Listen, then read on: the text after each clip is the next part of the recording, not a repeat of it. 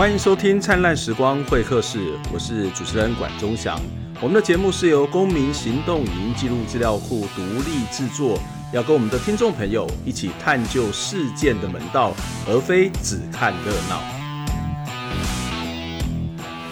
灿烂时光会客室是透过公众捐款制作的节目，我们没有置入，也没有广告。我们相信民众的捐滴力量是媒体能不能够真正独立的关键。在我们节目说明栏地方有相关的捐款资讯，欢迎大家透过捐款支持我们持续做好节目。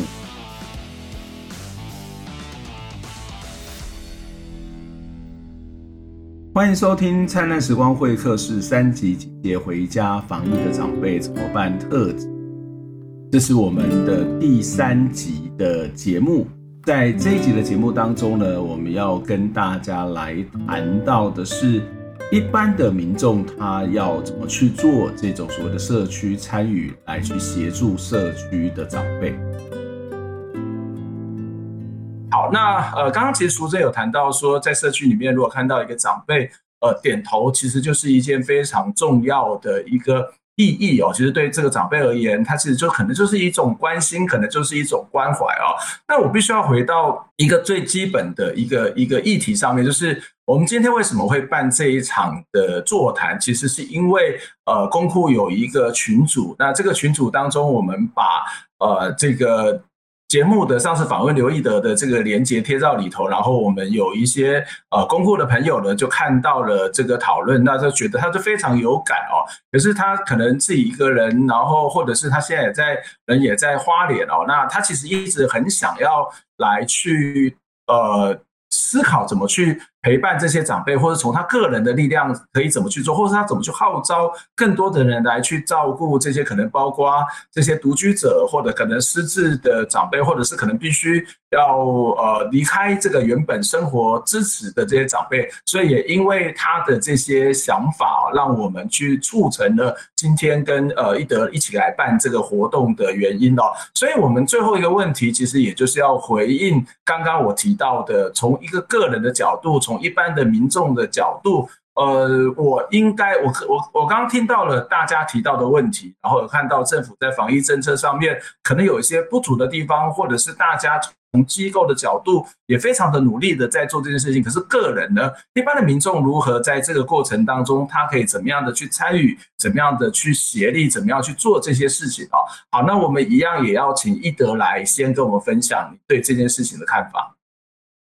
好，谢谢管老师。那我就稍微延续一下刚刚淑珍所提到的。事实上，在社区里面啊，在走动的过程，那个走动的观察的敏感度就很重要啊。那这边有个实例，就是说，在我们啊社区照顾据点的邻居有一个阿姆，那因为家人呃子女都呃在务农，所以可能都到山上去种茶，但是就剩下他八十几岁的一个长辈。那因为我们平常的训练呢。就是能够在社区里面对呃平常在互动的长辈有一些敏感度，会发发现他早上都会出门来啊晒晒太阳，然后走走动走动。今天呢没看到人啊，那我们就很快速的去关心他早上为什么没有出现，结果他是真的躺在呃家里的房间里面，那头晕晕得很厉害。那后来呃。呃，经过了我们呃居社区的护理师帮他量测一些基本的健康状况，发现他血糖真的飙高，好，就是一般我们血糖继续侦测的话是到两百，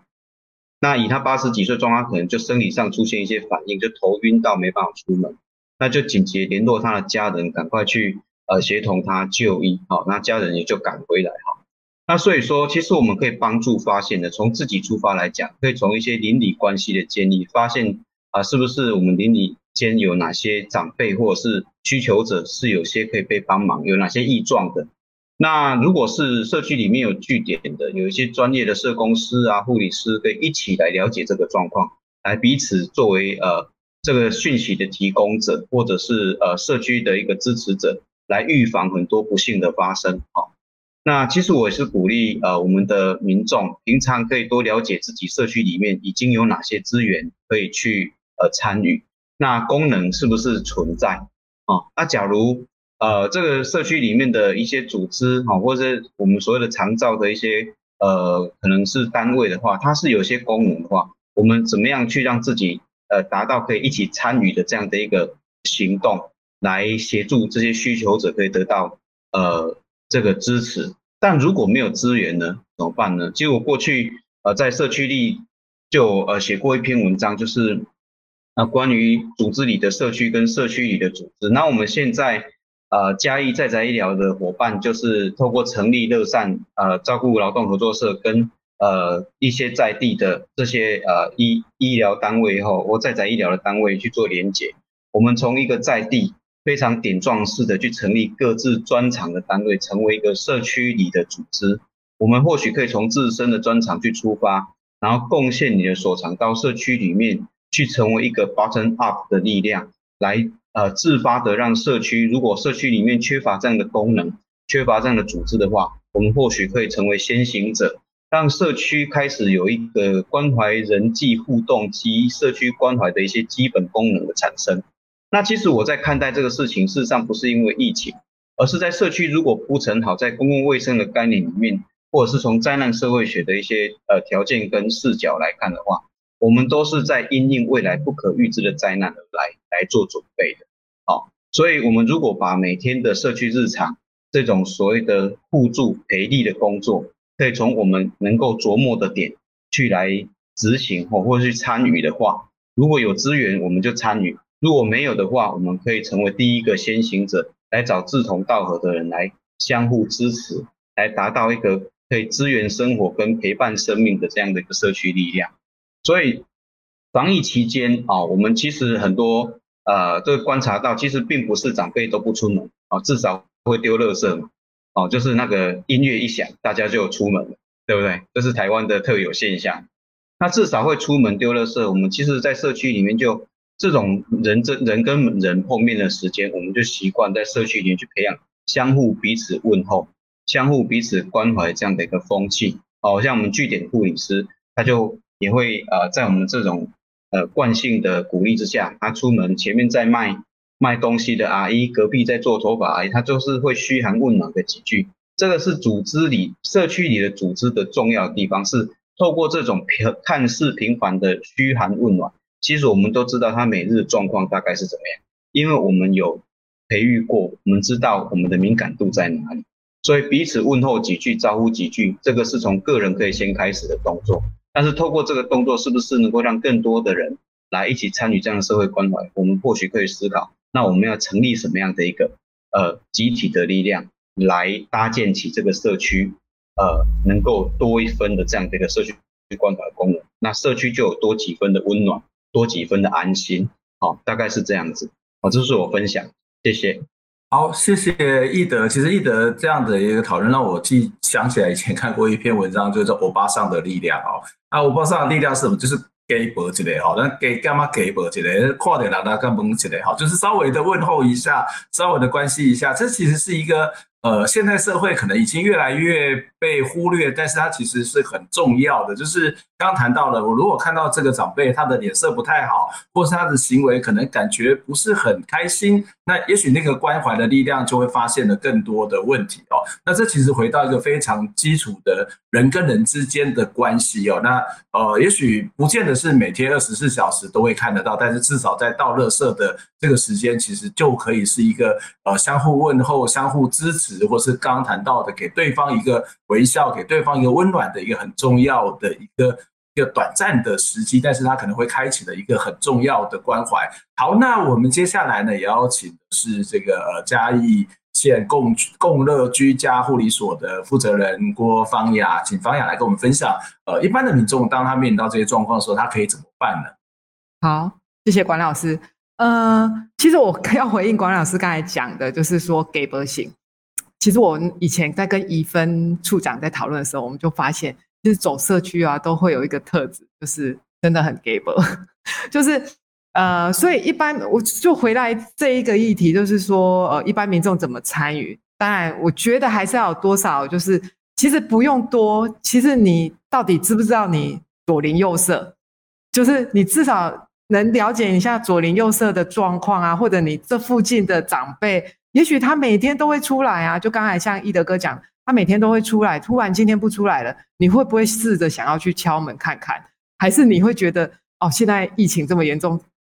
不不要去好了。啊，其实呃，所以我我还是觉得，如果针对一般民众，不一定要做很多很特别，就是或者一定要趁这个时间点要出来做志工，因为现在三级嘛，其实你只需要先顾好自己，顾好自己。所以我们一直现在政府一直推推大家，就是一定要去，轮到你打疫苗就去吧。对，就是不要再挑哪一个疫苗。对，嘿，那再来就是你关心一下你身边的人会不会是，哎，像我现在就是，哎，就对，就是 hit gable 型，我那个个案啊，外劳不会登记，没办法登记打疫苗的，长辈不会用的，我都叫他们干嘛？叫他们拍健保卡给我而已，我根本都不用到他家，就是他拍给我，因为只要有身份证字号跟健保卡的卡号，我就可以在线上。就帮他做好预约，那做好预约，他只要做什么，就是再来等，就是通知嘛。好，就是这是第一个。第二个就是像社区，刚才宜宜芬处长那边也有提到，他们有用车子去载民众。那我们也是，我们单位也是，就是在这一波就是打疫苗，其实我们自己的个案，因为我们有做交通接送，我们就开始就是自发性的就是。呃，民众他可能要去距离，因为我们这边其实村落村落之间是距离有点远。那大型的都是办在比较市区疫苗打的部分，所以我们就开始自发性的去联络村里长，联络联络社区比较重要的人，然后呃，哎，我我我车我我们可以出车，那你们有没有集中？就是只要不超过五人，就是包含司机，那我们就一起载你们过去打疫苗。对其实要协助在怎么参与这些，其实我觉得还是有一些些部分是民众一般民众，哎，每个人都有轿车啊，哎呀，大家邻居找一找，大家就可以一起，哎，就是一台车啊，大家一起去，然后回来之后彼此可以关心打完疫苗的状况。对，所以像我们我们的个案，他只要我知道他打完疫苗，其实那几天我们都会电话访，就就就会电话关心。说哦，他打完疫苗的状况是怎样？所以如果你的左邻右舍的长辈有打完疫苗，彼此关心一下，哎，这症状状况啊，其实这都是一个很好的，就是那个社区的温暖会上来。我不知道，我喜欢乡下也是因为这样，就是那个乡下的互动啊，像我，我左邻右舍大家都会，大家都知道我跑社区，你知道吗？哎，我发现其实是那是一个社区很温暖。是我很多长辈看我包很多穿隔离衣啊，去到安家，然后全身汗走出来的时候，他们都怕我晕倒，然后就是拿饮料啊，拿什么，就是还有水果啊，要让我们带回去吃啊。所以其实其实长辈其实是非常可爱的，所以其实可以从你们家出发，去多关心左邻右舍长辈的状况。那再来就是有没有就医困难的？如果真的像像我现在就是确实我我自己。回自己的家乡，就是开居护所以后，其实我们后来发现，其实有些真的是，哎，是我们那个亲戚好，就是就是那种金箔啊上面啊，就是打电话来问，哎，就是说像这一波疫情之后，他会打来问说，哎，我我我现在最近状况怎么样啊？我不敢去医院，所以我甚至还有帮长辈做什么视讯的就医。就是长啊，像我们这边就是长庚嘛，他有视讯就医，所以其实他们不太会用那个 3C 产品，所以我就帮他们做那个视讯开起来，让他跟医生对话。哎，他们说怎么这么神奇，这样就看完医生了，然后他就会寄寄单子来让你去缴费。对，所以其实这些其实我想很多一般民众都可以帮忙到，所以也许你可以关心一下你社区附近，从你家出发，对。我觉得左邻右舍出发就是一个很棒的呃社区参与，对，谢谢。我觉得这还蛮好玩的。其实，诶，这让我想到说，其实现在有很多的年轻的朋友，可能跟自己的阿公阿妈也不是很熟了哈。但是你对三星的产品可能也蛮熟的哈。所以刚才一刚有提到这样的一个做法，其实我觉得蛮有趣的。就是我我我想我们在线上跟我们一起看今天的直播，也有一些是。学生有一些是年轻的朋友，或者是在这个三 C 使用上面，其实也蛮强的，所以可以看得到，呃，例如说帮忙预约、帮忙这个协助他们去做这个线上的这个就诊啊，或是一些三 C 产品的这个使用，或是某种资讯的传达，也许我们可以有这种呃年轻人的三 C 小达人宣导队，然后到每个不同的家庭当中做好防护之后，我们都可以来跟这个拜访。所以我来教你怎么样使用这个手机，怎么去设定啊，我类似这一种做法，其实。呃，这个其实应该也都是可以到，也可以做到，特别是在现在是在暑假期间嘛，很多的呃这个学生也都回到了他自己的家乡，那也可以回到自己家乡，就成立这样的一种服务队哦，这一种自自工的这种服务的做法哦。好，那我们接下来要请的是这个红道福利老人福利基金会的家业服务处的的张怡芬处长来跟我们分享，呃，你跟跟我们什么样一个建议，就是一般的民众可以做些什么？好，谢谢管老师。呃，其实我也想要回应一下方雅哈，我们两个都是很 gable 的护理师，虽然一个在呃第一线做呃居家护理的工作，那我后来转职在社呃就是做社社服的这个部分哈，那 gable 就会让我们两个都很晚回家，然后很晚上床睡觉这样。那那呃我我想呃如果针对一般的民众哈，就是他要如何参与跟协力，我想大家都会呃有很多的看见。那我觉得有一些些关键就是说，呃，我希望一般的民众是不是可以对长辈在面对疫情适应不良的这个部分有多一点的理解跟体谅。好，我们要对于他们，呃，我们刚刚呃一一路分享下来的就是资讯的落差，然后还有他认知上可能没有办法，呃，这么及时的去对应到疫情的呃防范或可怕的地方。那这个部分我们从心里面要去理解跟体谅。好，那第二个部分呢，当然我们提到说，诶，在生活情境里里面，好，可不可以主动的去呃伸出援手？好，或者是去，甚至是声援他们。好，譬如说，呃，当然有些长辈他，其实我我我印象很深，就是虽然我住住在呃太保这边，比较算呃就是都呃算比较有人烟一点哈。那可是我有一天去 Seven 买东西的时候，我就有看到一个长辈，就是在门口徘徊，他一直进不去 Seven，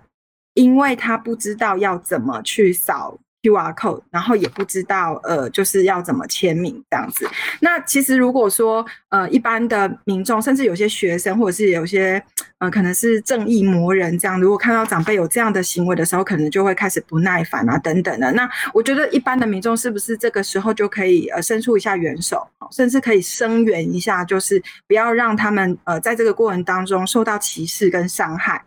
那另外一个部分呢，就是我觉得很很重要的是，其实在这个疫情期间，每一个人都会在各自的岗位跟角色上去做好扮扮演好自己的角色。医疗人员在第一线哈，流血流汗这样子，然后冒着呃被感染的风险。那我们在社区里面做穿梭的这呃这些社社会呃就是呃社工啊，或者是我们居家服务的伙伴哈，那其实我们都是在呃社区里面的福利的运转手。所以社区的民众还可以做些什么呢？其实我会建议，就是说你们可以找到你们在地、你们相信、信任的呃 NPO 的呃就非营利的组织。那你可以呃在呃跟他沟通的过程当中，知道可能他手边呃有在呃关怀的长辈会有哪一些需求。那你也可以适时的呃透过。呃，这样子的社福的呃组织来做一下呃福利的运转，就是把你能做的、能贡献的也贡献一点点出去。那其实红道在呃整个疫情期间开始呃发展就是防疫物资包的福邦达之后，其实也来自很多社会的善心人士的一个捐助。那我们很高兴的就是我们在这个过程当中一直在把关，就是呃哪一些长辈是真的需要，然后哪一些长辈呃在呃。呃，生活不管是生活上或照顾上的支持，可能还有哪些部分可以做协助？所以这个部分其实，呃，当每个人都在自己的能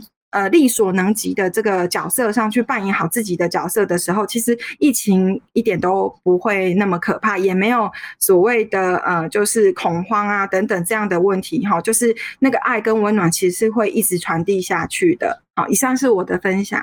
谢谢。好，谢谢怡芬哦。其实刚刚特别谈到，呃，如果我们也认识一些 NGO 组织啊，包括红道或是我们在座的几位，其实都可以有一些呃主动去询问，或者是再看看有没有什么资源上面，可没有需要协助的，或者什什么样的资源是可以帮忙这个串联的哦。那其实我也刚刚谈到，哎，就如果是年轻的朋友回到了自己的家里面，其实也不一定要在家里面防疫多躲在家里面，然后也不敢出门。其实只要做好防护，我们还是可以发挥很大的力量。例如说，呃，也许我们刚刚谈到说可以去教长辈使用手机，或是做些通讯，甚至呃，我我一直觉得我们在这个社会里面，在这个状况底下，有很多那个所谓的通讯的系统，就是交通的系统，或者是这种运送的服务，其实都会被迫要终止啊。那如果有年轻人在这个暑假期间哦，可以跟社区发展协会来出来做一些组织，来去组织这些年轻人，或者也许有地方的学校作为一个单位来去组织这些学生，然后他们也许可以去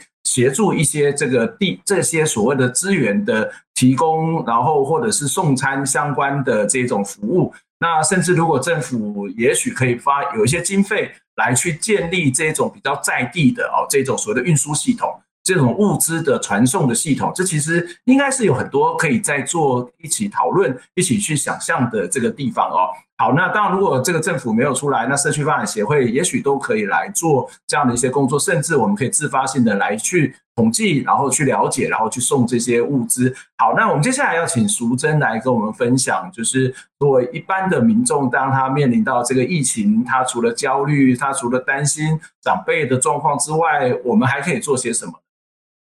好，谢谢关老师哈。呃，其实，因因为其实我们在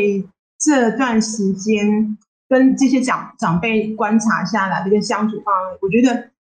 到底社区民众能够在怎么帮助我们这些宅在家的这些防疫的长辈呢？我我我我这边有写到几点啊，其实我觉得还是回到刚刚大家讲通讯软体这个部分。其实长辈会不会使用通讯软？确实有些他的手机可能还是非常传统，他没有办法使用 Line。可是确实有一部分的长辈，他他的他已经会平常有在使用 Line 或是脸书，可是他只会传早安图。他并没有很熟悉到底 online 是怎么使用、操作。其实，在所以呃，到底民众，就是说我回到那边刚讲说，你平常你从你认识的朋友，你就赖给他就好了。而且赖呢，你就是用通用视讯的通话的方式让他看到你。因为我大概昨呃前天我才遇到我们一个长辈，一个阿姨。这个阿姨刚好是我们在疫情之间，因为她刚好是两只脚都去开膝关节，所以呢，她刚好也是。也也不能走出去，所以她就是非常认命的在家在家防疫了啊。然后结果呢，他是讲他原本是参加据点的，结果她透过据点的工作人员，他是用 Line 的方式，就是每天是问安。可是呢，这个部分对她来讲，她会觉得我被关心到了，而且他在这两个月的时间宅在家的时候，他觉得说我有被关心到，而且我们居服是没有没有中断的，所以他会觉得说还是可以维持他原本的生生活上面需求或是生活的品质，他还是有人关心。可是呢，我前天到他家的时候，我就远远就听到那个阿姨非常开心在聊天，因为她有一个朋友移居到台北的一个朋友，他用视讯，用视讯在聊天。我就觉得说，这个阿姨怎么聊这么开心？他们两个一个七八十岁，一个老的的阿姨在那边用视讯聊天，聊得非常开心。那我会觉得说，哎，这个完全对他来讲，看不到所谓的宅在家的苦闷，在这个长辈身上我是没看到的。所以，比如说他的朋友愿意打这个电话过来，又透过视讯的方式，其实可以让这些在家里面的长辈的话，他的原本的预嘱，你看他开开了两个开刀，行动不方便，被被困在家里面，可是还是有人会想到他，去关心他。所以这个这一点的话，可以是善用，虽然不能够面对面，可是透过视讯的视讯的沟通，是呃用 LINE 的视讯的那个通话的话，其实也可以帮助到我们长辈，可以看到人。啊，因为他们可以听到声音、看到人，对他们长辈来讲，那个是不一样的。然后就是说，我们要平常的话也去关心，因为刚刚伙伙伴们一直在讲在倒垃圾哈。其实这段时间的话，其实有些长辈的话，但是他们平常倒垃圾对长辈来讲就不是很方便，也许是我们的居家的个案。然后居家个案，所以对倒垃圾来讲的话，其实某个程度呃。对我，我们其实应该说这段时间，我对于嘉义市各地垃圾车行经道路的时间，我会变得比较熟，因为我要帮我的长辈倒垃圾的哈。对，可是说，只是倒垃圾是一个某一个程度是一个小的聚集，开放空间的聚集。可是呢，在这个过程里面的话，你不要急着把垃圾丢掉就好了。你可以看看平常会出有没有该出来倒垃圾的人有没有出来倒垃圾。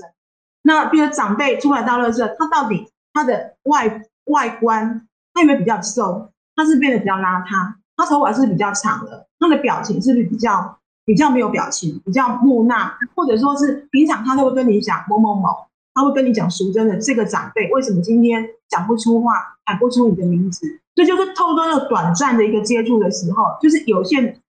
有限的接触，可是你要在这有限或者说这个接触把握的时间，你可以去多关心你你所熟悉的长辈到底他有没有什么变化。好，没有有办法，比如说他平常外带，他在他。今天去小吃摊去外带，给他在菜单他看不出来，他看不懂，或者说他真的不知道自己要吃什么。好，这个时候你就要去要做一个警觉，你要去做，你要我们可以去多去关心他，到底他宅在家，到底宅成什么样子？好，他到底宅什么样子的？因为确实我们也有服务的对象，因为他原本都是比较活跃的，因为他会呃有朋友，他可以出去外面喝下午茶，可以去公园运动。可是因为这疫情之下的话，原本的一些呃人际的互动、一些交友、一些下午茶的时间也没有了，他就必须宅在家。他的女儿就可以发现说，我妈妈从原本会写菜单到不会写菜单。好，她原本她会知道什么时候要吃药的时间，她会忘记，她需要提醒。所以其实说，对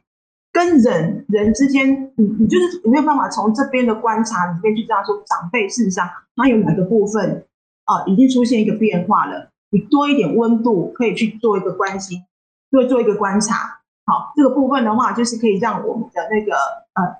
目前还必须在 在家防疫的这些长辈的话，可以再有个机会，可以拉适度的再可以拉出来，就是说，让我们可以有机会再去关心他。真的，因为说实在的，到底三级是不是可以如愿的在二十六号可以解封？其实大家也都不知道。这这剩下这十天，到底我们会不会再发生什么疫情？是不是现在微解封又回到原本的三级，甚至是四级？大家都不知道。所以变变成说，我们对于长辈的关心，其实以这次来讲，防疫不会是只有在二十六号的。好，防疫因为怎么样让我们的长辈有一个正确的一些保护自己的方式？好，然后。当一旦他不能够出来社区的时候，他在必须要宅在家的时候，到底我们有没有什么一个方式能够进去，能够维持他原本的功能，他原本的体力，他原本的认知，他的包括家属这个部分，他们原本的生活的规的的的模式，生活的规规律，是是不是够？就是说，因为我们都不知道说接下来三级会到什么时候，是不是真的很很顺利的解除了？啊，这这是我们不知道。可是说要有把正确的防护的观念，能够让我们长辈，然后我们养成说好，那个说那平常的关系重新再拉回来，重新再拉回来，我们原本的目的的这种关心的这种的那个原本的那种那种那种风气，或者说这样子的一个，像刚刚伙伴讲的鸡婆也好，你多一份关心的话，其实对我们社区长辈跟社区长辈的这些家属都是一个好的一个一个发展的。谢谢。好，呃，谢谢呃淑珍的这个分享。那我们其实三个题目都大家也都谈过了。第三集的节目呢，我们就到这边结束。下一集还有更精彩的 Q&A 的内容。我们的听众朋友，我们在脸书上面的脸友提出了各式各样的问题，也要请这些朋友们来回答。他们对这些民众提问的看法，到底有什么样的回应呢？